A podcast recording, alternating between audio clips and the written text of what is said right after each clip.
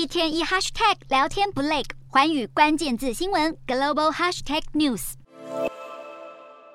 中共总书记习近平成功在二十大获得第三任期，却完全没有带来经济利多消息，反而引起外资大出逃。中港股市更在第一时间应声暴跌。彭博社报道便指出，由于中国的防疫清零政策，加上房市持续萎靡不振，各级政府的预算赤字已经达到人民币七兆以上，相当于台币三十一兆元，创下空前纪录。有上海房仲业者指出，许多投资人终于看清形势，不再对中国市场抱有美好幻想，因此开始大量抛售资产，导致上海房价大许多豪宅都急着以七折甚至更低的价格卖出。中国人民银行为了挽救市场以及人民币大幅贬值，二十五日宣布出手稳定股汇市，展开人民币两千三百亿元的逆回购操作，净投放人民币两千两百八十亿元，两者相当于台币一兆元，并且将跨境融资宏观审慎调节参数从一上调至一点二五，以释放资金流动性。不过，中国当局紧急救市似乎为时已晚。英国金融时报报道，习近平成功连任后，引发中国商界的富豪和精英出走。一家新加坡律师事务所便透露，二十大期间已经接获五个中国家族希望将办公室搬迁到新加坡，